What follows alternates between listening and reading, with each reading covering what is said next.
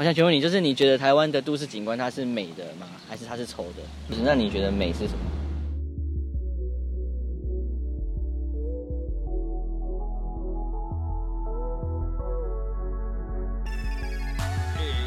都市哦，对，都市景观。都市的话，应该是比较乱一点，没有什么，没有什么规划，有的。呃，高矮高低哈，参差不齐哈，当然是影响很多了。大小那个都，如果是整个整体规范的话哈，又是太单调，所以要一些变化。但是大小要规范。远远看会觉得很美，但是近看就会发现出缺点。哦，所以你也美比较多是就是从远处观看整体的感觉。对对对，就还可以吧，还可以，没有特别的感觉，就是不会到特别想要多看几眼。我没有很喜欢都市，对啊，我比较喜欢大自然的景观。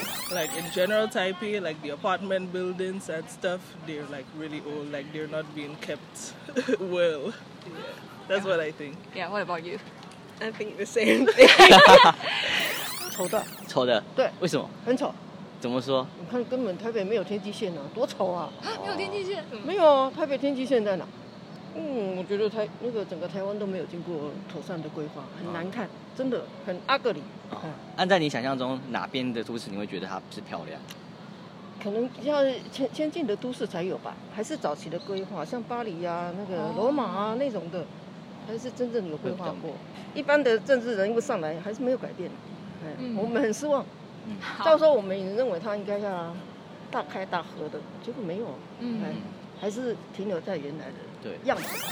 你看得顺眼，看得顺就是美，让人家觉得舒服吧，就是看了觉得舒服，对，看着会觉得心情好，心情会变好。不要的东西就尽量少掉，啊，需要的东西留着没有关系。嗯，我的想法是这样。如果是看起来舒服、看起来漂亮的，我觉得就可以称叫美吧。你个人的感觉，个人的感觉。哎、欸，一般来讲就是和谐就是美。和谐。对，你美不美是心中自有一把尺。嗯。呃，就是看起来心情是舒服的，心情是对，然后是比较放松的，然后愉悦的，就是美。我觉得我心情好的时候就觉得美，我心情不好的时候就觉得很丑。我觉得不是，我还有在买梗哎。不是梗，我认真的，我认真的。那你心情好的时候，你看什么会觉得美？哦，都美啊，都美啊，真的。那你觉得美是什么？哦，美就是看看的会让你心情愉快，就是美。心情愉快就是美。好像有点矛盾哈。对啊。你要心情愉快看它才会觉得美。这个鸡生蛋是蛋生鸡的问题。这是无限循环。对，重重重点就是心情要愉快。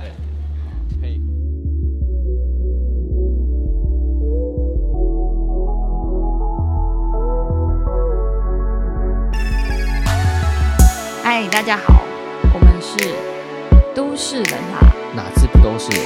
再一次，都市人。大家好，我们是都市人吧。哪次不都是人？每一次都是人，什么事都是人。好，大家知道这个都是都是的谐音梗，就是我们。嗨，大家好，我是逍遥，我是慧威，我们是。逍遥傅育维，对，你知道我叫傅育维吗？因为我本名叫傅玉维。你知道傅玉维念快一点会变什么吗？Freeway 不是，Freeway，Freeway，Freeway，Freeway，帅哥。开，好，接下来他讲的都是，好啦，然后大家大家应该会好奇说，就是为什么我们会开这个都市人的节目？其实因为我们大学是念都市计划系嘛，没错。然后研究所你是念城乡所，对，然后我是念建筑的。他、啊、基本上他某嗯，他都是对台湾的建成环境或是都市都市，嗯，有某种观察，然后某种见解见解对。然后想说我们平常也聊这个内容聊蛮多的，所以可以开就可以尝试做个节目跟大家聊聊啊，是这样吧？对啊，不只是都是计划或者是建筑相关的议题啊，有时候我们可能会就是无聊就辩论啊，辩论什么一些社会议题啊，以后有机会可以跟大家慢慢分享，不是都是硬知识啊。对啊，有可能有一些就是比较轻松的社会观察。对，然后我们就也可以听我们吵架，吵一整集。也是因为我们平常讨论这些事情的时候就很爱吵架，也不是吵架，就是 意见都蛮不一样的，超级不一样。对，所以反正就是拿出来公审。好哦，我们的试播集想要跟大家聊聊一个，应该是就是一个你问我路上随便问一个路人，他都大家回答都会有不太一样的一个大议题啦。对，所以这次主题就是台湾的都市到底是美的还是丑的呢？对，就它到底美不美？而且大家在刚刚的街访中，应该有听到蛮多不一样的看法。嗯，但大部分人都觉得台湾可能干干净净、整整齐齐，尤其是信义区啊、台北的街道啊，对，它会相对比较好看一点，或是舒服一点。嗯，然后我们有问，就是大家对于美的定义是什么？就大家都觉得看了心情舒服，就会觉得它是美的，就是一个很主观的，就是判断标准啊。对啦，就是大家当然看的东西或他心情怎么样，谁知道？我觉得印象深刻的是一个阿伯，然后讲一讲，然后也不知道自己在讲什么。然后印象深刻屁啊！然后刚刚刚跟阿姨说怎么很 ugly，对啊，他就觉得很乱很丑，那也很合理啊，因为他没办法去理解说他的规则在哪，他没办法理解，他当然就觉得。所以这个就是接到我们等一下要讨论的，就是那到底美是什么啊？就是某些人可能会觉得，就是古色古香的台南街道啊是美，但是很多时候就是。我们又又没有办法去，就是让那个有机杂乱的东西变成一个标准，所以你就会变成有人觉得台南是美，有人觉得宝藏岩是美，但有人觉得很乱，因为大部分的人都觉得蛮乱的。台湾是乱的这样子，对啊，不管是你说就是招牌，或是说铁皮屋这件事情，因为它不是在一个规则下面的产物，嗯，所以大多数人无法用他的知识或是他的经验去理解说。它为什么会这样出现，或它为什么会这样的颜色？你说不知道那个就是都市每个地景产出的一个脉络。对，就他没办法理解，所以当他不能理解的话，他就会产生混乱感，就会不舒服，会不开心，会不开心，所以就觉得不美。对对，大概是这样吧。好，那我们先定要讨论美不美之前，要先定义美是什么？美，美，美。如果就哲学上来说，通常会有两派。一派就是呃主观的美，就是他们是认为说美是在于就是个人的意识，所以他会根据你的不管是你的情感活动或你的生活经验去去去产出的。所以其实这个这这方面认为的审美，其实它是有一种从心理从感情方面出发，就是每个人状况都不太一样。打从心底觉得很美，就是刚刚有一个弟弟说什么哦，我心情好的时候就很美啊。对，他其实已经把这几个结论说出来了。原来弟弟是最强的 这个 punch line。对啊，那另另相反的，就是另一个方向的人就觉得美是存在于就是客观的环境或客观的有一套标准可以，对，有一套标准你可以去理解啊。这种通常就是比较属于自然属性的研究，像是有些人就是觉得和谐啊，或是有个比例对称，像黄金比例这种东西，嗯，它就是一个美的标准，只要符合这个比例，它就是。其实这个就蛮常出现在建筑上的，就建筑就是很长都是对称的状态。对，就是古典建筑嘛。嗯、对对，古典建筑。对，就是建就是对称比例，一定是一定是要符合那个几何，很多时候都是有对称的嘛。对对，因为某种程度，其实数学这种东西是连接到整个大自然，甚至是宇宙。嗯。啊，但我自己看到，就是呃，有一个那个哲学家是康德，他他对于美的定义，我觉得还蛮我还蛮喜欢的。虽然就是一个康德说。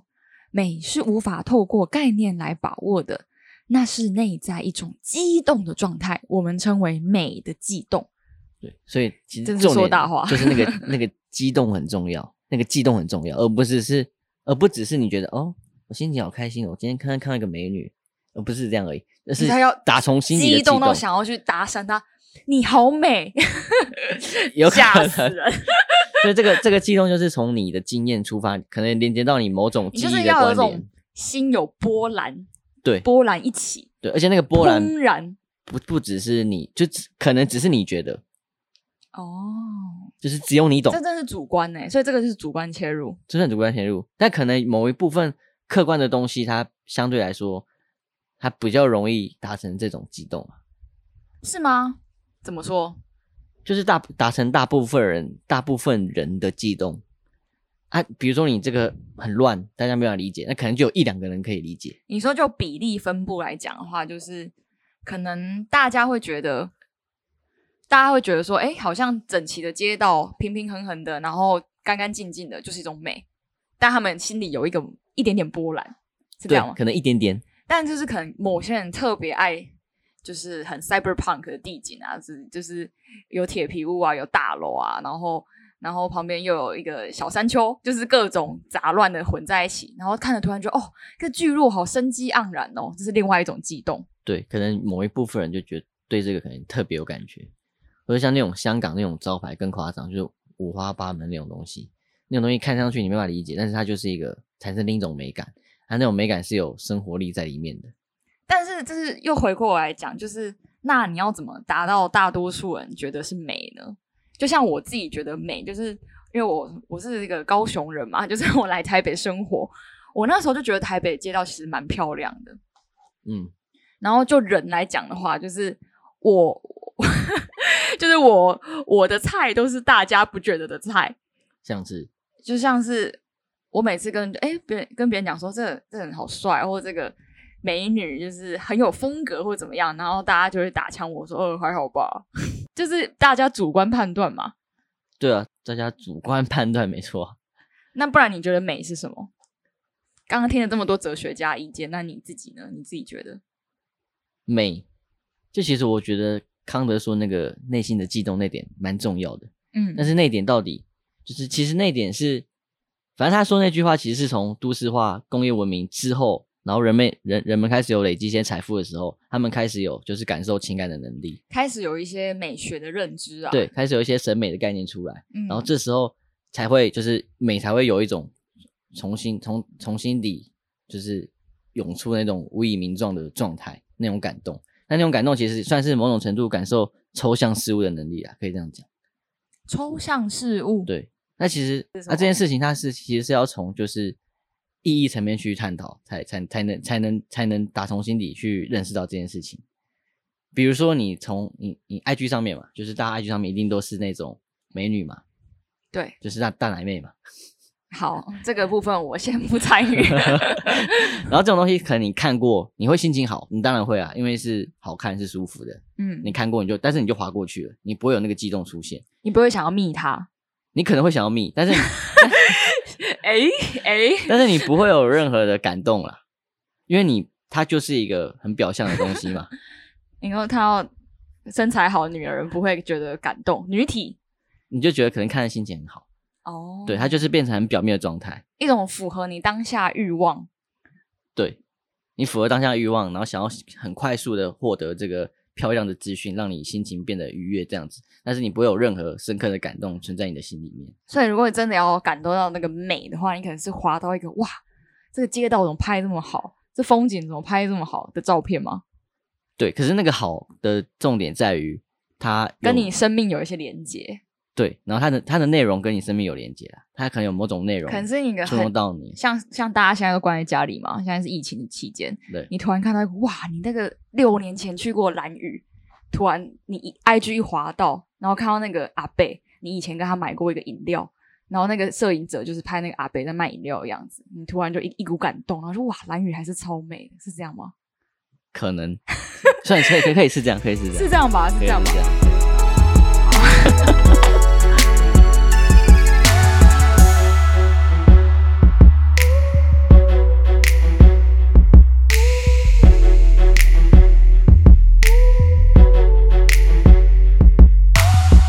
好，那如果像你刚刚这样讲，我们举这个例子的话，现在人是不是越来越讲求快速的美？对啊，其实重点就是现在因为资讯太多了嘛，嗯，你很难去真的去认识一件资讯或一件事情，所以你只能很快速的去接受这些资讯。啊，当今天就是有美的有丑的，那你当然会选择美的，但那个美的通常就会变成一种很像麻醉药的东西，嗯，它就开始麻醉你的审美观，就是。滑一直划一直滑，只要只要就是好，右手 nipple 卡成点扣扣就是美。对，因为那是算是整齐的、有比例的，那就是美，那就是很客观的美，你就可以很容易的接受到资讯。嗯，对。但是如果就人来说是这样啊，那比如说就都市来说也是同样的状况，就是大家觉得整齐，然后色调统一，它就是美，但它可能不会有任何就是你心里面的那个感动出来。我觉得这有点像是某一些就是完美打卡点诶，就是大家开始会觉得那个好那个房子啊，可能整整齐齐的，然后有个有个彩虹色的彩绘，然后或者是就是有一些干燥花，嗯、然后有一些就是漂亮的装饰啊什么，好像就去外面打卡，就在外面拍照，就是一个美。但不会有人就是无无聊聊的来。好，假设我们现在在我们在板桥，然后来我们板桥隔壁一个小巷弄来这边拍照，觉得是美，就是那个标准已经越来越统一了。所以之后大家可能你都会倾向去我刚刚讲那些条件的地方拍照。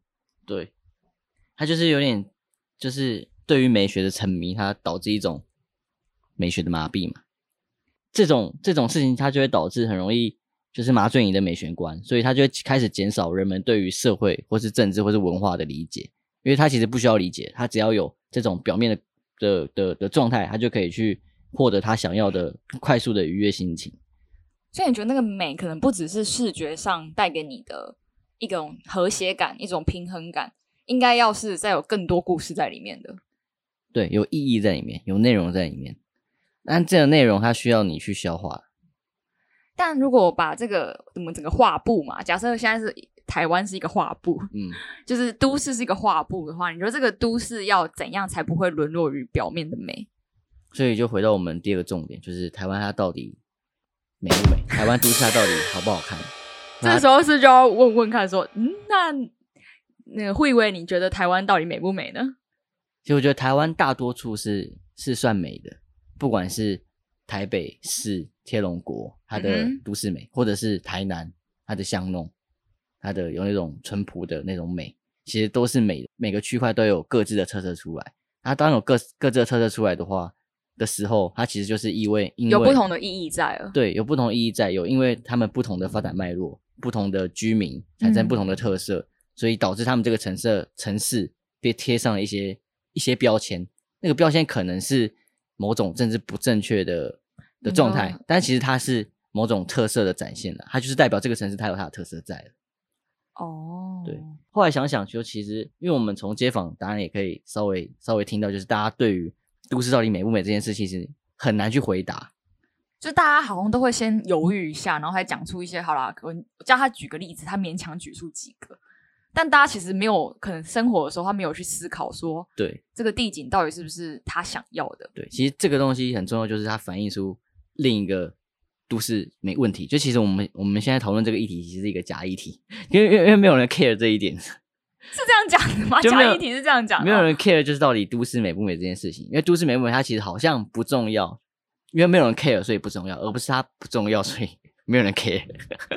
鸡生蛋，蛋生鸡，没有就是如果身为规划者，我们两个都是规划者嘛，设计专业者，嗯，就是我们还是会 care 这件事情。对啦，一定要的。就像我们有个，我们其实台湾还是有在做都市设计，嗯，就我们同行人，就是我们同行者，我们现在可能讲不太专业啊，但是都市设计在台湾还是有在推动了。举一个简单的例子，就是像是我们有在规范视觉线这种东西，就是你可能从哪个角度看过去，你希望那个地景是都会被看见的，而不是你不能让一栋大楼盖住你后面的视野。嗯，就像我在基隆市政府服务嘛，然后我就可以。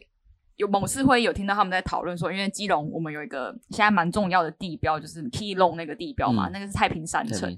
太平山城那边对太平国小现在有一个改造工程，嗯、所以我们就会希望你一路看过去是可以这样顺着看到太平国小，哦、而不是说你可能在火车站那边有一栋大地标、嗯、landmark，把就把它遮住。所以它是有算是高度的限制。对对对，高度上的限制，然后你可能色彩上也要也要写和谐，哦、所以其实这个就是很专案式的，就是你在不同地区遇到不同，像是大道城嘛，大道城是大家最典型知道的知道的一个特定区嘛，嗯、所以它可能在里面的一些招牌啊，然后你要重新改建啊，你都要符合当地的都市设计的准则。嗯、大道城好像算是一个蛮成功的案例，只是它的。成功在于容积转移这件事，这个那是另一个议题。对，之后我们再讲容积转移，这个可以讲个三百年吧，我觉得。但是你刚刚讲到那个高度限制，让我想到中正纪念堂，嘿它也是规定它旁边一个区廓，就是中正纪念堂周遭的一个区廓的距离高度都不能高于中正纪念堂。街廓还是区块？街廓，就是不能高于中正纪念堂。而且这件事情也算是，哦、这也像是权利上，对不对？可以说权利，但是某种程度也是尊重那个地方的历史文化。它中正纪念堂就是代表某种历史记忆的地方。好，这边跟观众、观听众朋友提示一下，就是慧伟的毕业设计是做中正纪念堂的。哦，对了，那个之后再讲。对，这个之后可以跟大家讲这样子。反正就是开始尊重一些呃地区的历史记忆。那、啊、当历史记忆被展现出来的话，不管是大稻城，或是中正纪念堂，或是像北门，它里面也有相关的。对，北北门也是蛮蛮对蛮著名的。当历史记忆被展现出来的话，那个地方它就会具有它过去脉络所具有的特色意义。嗯，对，他开始那个美就不会只是表面的说，诶我招牌要一样，或是我我我，因为我这边都红砖，所以我应不同地区的需求去做不同的都市设计了。对，那为了彰显的就是那那里的的整个都市的发展脉络的关系，干。我肚子好痛，现在吗？没事没事哟。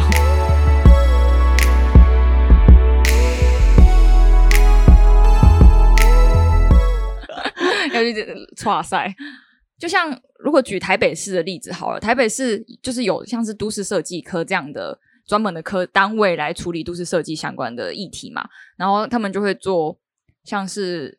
景观的规划啊，然后审议啊、管制啊，或者是景观工程相关的的，就是比较大方向的处理啦。嗯，然后像因为我的论文是做就是台北市的天桥，然后我可能就初步了解一下信义区会现在会长这个样子呢，就是它二楼都会是连通的，其实也很多都市设计在里面，就是你可能要规定它，就是这边每一栋的百货啊、商场，你要留设一些天桥可以接通的地方。嗯然后你要高度要一致啊，然后你的色彩啊、美学，然后或者是景景观规划都要有统一的统一的规范。嗯，这是有点硬啊，是大家要睡着了？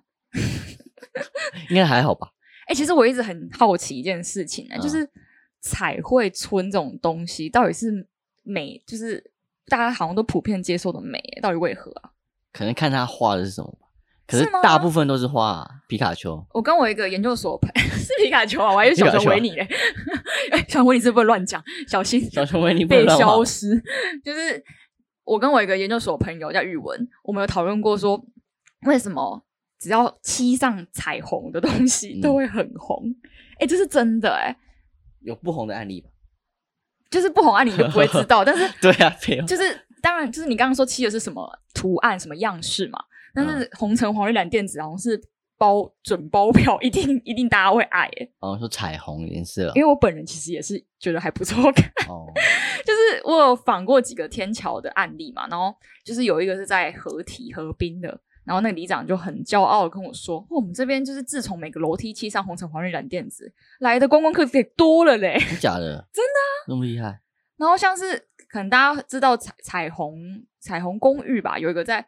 我有点不太知道它实际的名字，在香港，嗯，然后也是超多人去的，哦、就它就是一个准会好看的例子，像是之前在西门町啊，也有在那个斑马线上会会上彩虹的颜色，但这有不同的意义啊，因为彩虹可能又延伸到一些就是特定族群的，大部分没有，没有，但是现在可能有特定到特定族群的议题嘛，会以为他有跟我说，其实他有一个蛮典型的案例，就是像是什么小瑞士啊。哦，小瑞士或者什么小欧洲，对对对，就是不现在指的不是说什么那个，就是移工文化带来什么小印度或者是什么小东南亚，不是那一种哦，是我们特地去弄一个花园叫小瑞士，然后就会吸引很多观光客。但这东西其实这好像比较像是也算是八零年代的产物，对啊，比较比较早期早期对，但也算是某种程度也算是表面嘛？就很快速想要让你。好像进入一个别的世界，让你体验。就是虽然它可能没有很像，但是至少名称是这样。然后你就会，而且那有种崇洋媚外，大家会觉得好像欧洲不是崇洋媚外，就是可能我们会会觉得想要体验到异国风情，然后欧洲的样子就是可能是美的。对，只是那个体验就只存在于名称本身。你去过小瑞士，而不是说你。你去过小瑞士，而知道瑞士这个历史脉络，对，不管是历史或是文化，你没有体验那东西，你只是体验了什么？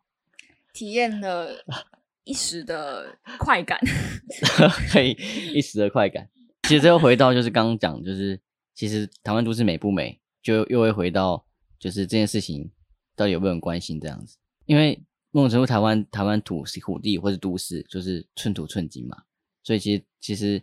这些建成环境塑造的都是用权力或是金钱所塑造出来的。对，工业化之后发展后，人们开始有钱，他们有这些钱，有足够的足够的钱去追求生活品质的时候，他们就会就会想要把这些东西拿去体验一些很快速的、很快速的事情。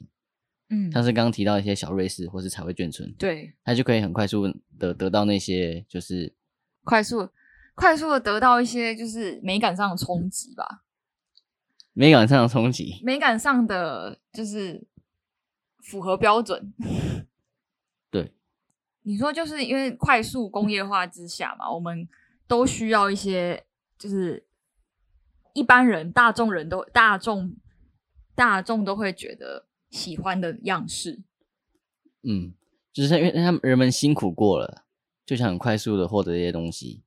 你就不用去啊，每个都要去了解它的意义啊，然后要塑造自己的特色啊，才形塑 出这个美。你就是一个好，大家公认好看的样板去做，好做了几十年，大家还是会喜欢。嗯，就像你看 PPT 都有固定模板，那个固定模板应该也是工业化的，对对对，对对对就是哎、欸，大家都套用，其实也不会太错啊。嗯、我好像在偷暗暗讽谁很爱用你，谁？你长官？哎，没事没事没事，对啊。和气生财。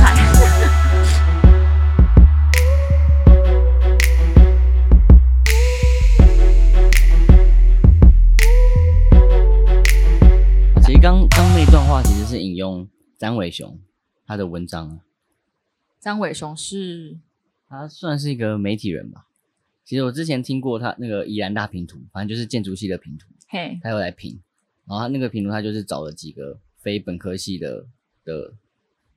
的人来评图，然后有找詹伟雄啊，然后找其他人，然后有找那个蔡明亮导演。蔡明亮也可以评图，蔡明对。然后詹伟雄他评的蛮好的，很厉害。是哦，对。然后后来看他一些文章，也觉得他他真的是一个蛮厉害的人。所以说蔡明亮评的很烂，真的。蔡明亮就是有不知道，他是真的比较艺术人了，他不是真的在那种写文章什么，他比较。听众应该蛮多蔡明亮粉的。他就是艺术人啊，艺术人就是不太会讲话，是吧？应该说，艺术人要有特定接收到他的频率的人才会懂。对啊，然后蔡明亮不是蔡明亮，张伟雄他就是一个有点像是那叫什么抿嘴的那种感觉。哦。他就是有点疯疯癫癫的的的样子啊，讲出的话真的很有条理的，很有条理，很厉害。让我想到那个什么周伯通，你知道周伯通吗？小小神童周伯通，反正就是武功很高强，但是疯疯癫癫的。他也没有很疯癫啊，就是看起来那个样子有趣有趣。反正反正就是引用他一篇在网络上演的的的文章，是他的那篇文章叫做《丑之台湾的内在根源》。嗯哼，他就有提到，就是台湾其实从从过去发展以来，就是一个很高度集体化的社会。那其实这样的集体化社会，它很难去理解抽象的事物，嘿，抽象的美，所以人们就会开始往很表面的美去去这个方向走。所以当今天公务员或是公家机关，他想要创造一个好的都市地景。或是景观的话，他就会得让人民看得懂，因为如果是是最快速度可以看懂的那种。对对，当人民看不懂，就会觉得你没做事，对，会觉得你在干嘛，就就这块跨博啊，这个就很明显的对比，就是对比日本。嘿，像日本很有名的建筑师就是安藤忠雄嘛，那安藤忠雄他就是用一些几何元素，或者用一些风跟光的元素去塑造一个空间的美。那其实那个美，其实你很难感受到，因为它就是很很抽象。你需要静下来，慢慢的看，或者有人跟你导览，你才会懂。诶，可能是，但是对于日本人来说，他们可能待在那个空间，他们就懂，他们就有某种感动在里面。为什么是日本人？为什么啊？但但今天台湾人，就是为什么？为什么台湾人不懂？这就是民族性的差异啊！因为台湾人就是像我刚刚提到，他就是他们就是过去就是很努力。然后很辛苦，很，辛苦，对，然后有一份有有可以过更好生活品质的机会的时候，在工业生产的那个脉络底下，你没有什么闲钱可以去好好好的品尝或好好的对，体会这样的东西到底美不美，所以会沦落于说，哎，可能数那个字放越大越美啊，颜色越鲜艳越美，就是会变成好像表面你可以最快到得得到最多视觉上的刺激就是美，对，所以。张伟雄他也说一句话说，说现在这些不管是都市地景或是美，台湾的美的东西，它其实都是社会要求从众的价值标准，所以它其实不是个人的标准，它是有点像是盲从的标准。所以其实我们追求的美，通常都是不美的事物。有点媚俗啦，可以这样讲，有点变成通俗的美。对，俗气的美啊，这个美它没有某没有属于我们民族性的事情在里面。所以其实刚刚那样讲，我们没有在评论台湾或日本的审美好或不好哦，或高或低哦，就只是你会沦落于表面，或者是你有办法更深层的去看它。所以，我们其实应该要提升，就是大家的审美意识，是要提升那个去看的那个能力。对，提升市民。市民。对啊，就是跟人有关系啊。就是当人民觉得什么是美，那政府就怎么做。没有，我都以为什么识别能力，市 民不是，就要大家有那个意识，要让你内化啦。对对，其实慢慢有这个趋势啊。因为像以前，不管是环岛或是爬山，嗯，他绝对不会觉得，就我们上一辈的人，他绝对不会是觉得是是一个奖励的事情。环岛这件事情，或是爬山，他可能就是你要运动，你要健康。但是现代人，他其实、嗯、像现在年轻人，他其实往海走，往山走，我想它开始变成一种，就是某种感动在自己心里面那件事情。对，我觉得我可以分享一个我从那时候从中国回来台湾搭飞机的一个感动。嗯，就那时候我记得我要我要去机场，我那时候在成都，然后我在机场的时候就是计程车司机。打的，当地说打的，但是就是就说什么，哎、欸，你们哪里来的啊？然后我说，哦哦，台湾，台湾说，哦，台湾不就是一个小岛吗？然后我说，是啊，是小岛，我也不能否认它就是小岛。然后后来讲一讲，想说又怎样？就是 小岛归小，我们还是过得很好啊。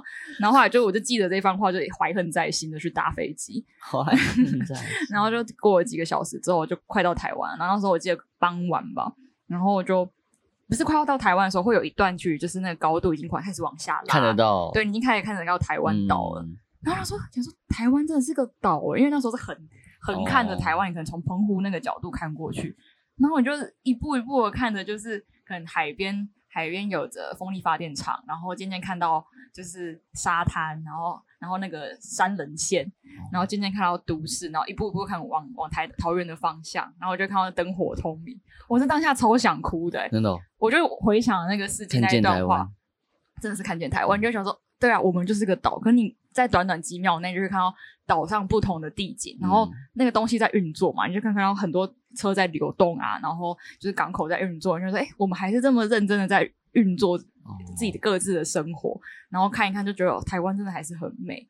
那我我一下。一下飞机就含泪的 跟着我的同伴说：“台湾真的好美啊！”说，然后他说：“是真的很美啊。”他就突然不知道怎么安慰我，有吧？这个有达到刚刚那个康德说的悸动吧？有，可以有，你都哭了，真的哭了。他呃，就是张伟雄觉得，就是城市产生美学的吸引力，重点就是在于城市的市民。然后城市市民他们开始经历某种就是共同的呈现出来的质感。他就开始塑造这个大城市的景观，所以市民其实是塑造城市景观最重要的角色，就是一个社会意识啊。你社会意识整个改变，其实你你就是很好下手。对，就像回到我们刚刚提到的台南，它的巷弄，嗯、因为那边的人开始有某种特质，不管是我们笼统称之为人情味的东西，对，或是什么朴实或什么东西，他开始就是融入那个。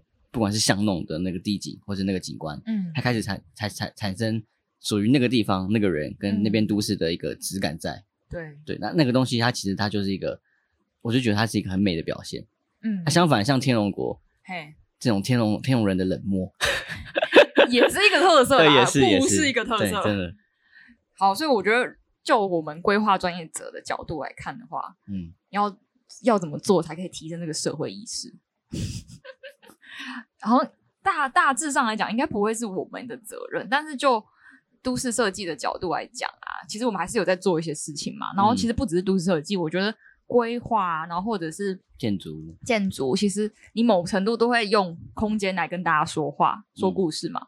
所以我们能做，应该就是更去、更去让大家去体验你在空间上的感受，而不是简单的走过去或简单的拍个照。嗯，那那个感受就是。我们要负责去挖掘什么是属于是这里市民的东西，或是这里城市的东西啊。回到你刚刚讲的，就是不管是规划师或是设计师、建空间设计师的责任，就是就是我我觉得我们还是得去挖掘，而不是就只是就是活在自己的设计世界里面。你规划的时候就不会只是一个 landmark，就是你不会想要一个就是 tower 在那里，你因为想要这个 tower 还可以跟都市对话。对，虽然这听起来很笼统、很很大话啦，可是简单来讲，真的就是这样子。而且就刚慧文讲，我们其实这几年真的有看到很多改变，很多东西就像是博物馆啊、美术馆，你呃不是不止美术馆，可能博物馆这个概念已经变成生态博物馆，一个社区就是一个博物馆，嗯，所以这种概念其实就很好。就是大家走进这个社区的时候，你是在了解这个社区过程中去体验它的美的。嗯，没错。所以总结就是，台湾它还是一个很美的小岛，只是不是缺少美，是缺少发现。你得去搭飞机，你就可以看得到。然后要先被建设事情呛这样子，呛完就会看我们就是美啊，怎样？对啊，所以缺少发现啦，缺少深入的发现。对，然后像台湾捐赠这种东西就越少越好。没有，你要踩之前你要踩当地的故事嘛。对，然后你 IG 的大奶妹也是越少追踪越好，都退一退，都退起来，尤其是慧伟，都退。就是其实这种状况，它反而就会让我们开始去失去，就是探索真的美的东西的事物，跟你那个毅力会消失。你当你今天每一天都划过一一百张正妹的话，你下次看到一个你真的可以感动你的正妹，你不会去发现它，因为你没有那个毅力，你只会划过去而已。所以不管什么东西，你就看个三十秒，不让自己再看下去。宝藏岩，你看个一个一个小时，你就知道它美在哪里，它就不会是乱。哦，就是要花点时间体会，然后耐着性。好啦，那今天节目差不多到这里。希望大家就是在我们试播集可以给我们多点意见。好，然后也记得追踪我们的 Instagram。我们有，Instagram 快有了。我们会 Instagram 啊，然后，我们的我们的频道叫都市人啊，那这不都是？我是姚琪，不是我是姚琪，我是小姚，我是胡宇威，我们下次见，拜拜，拜拜。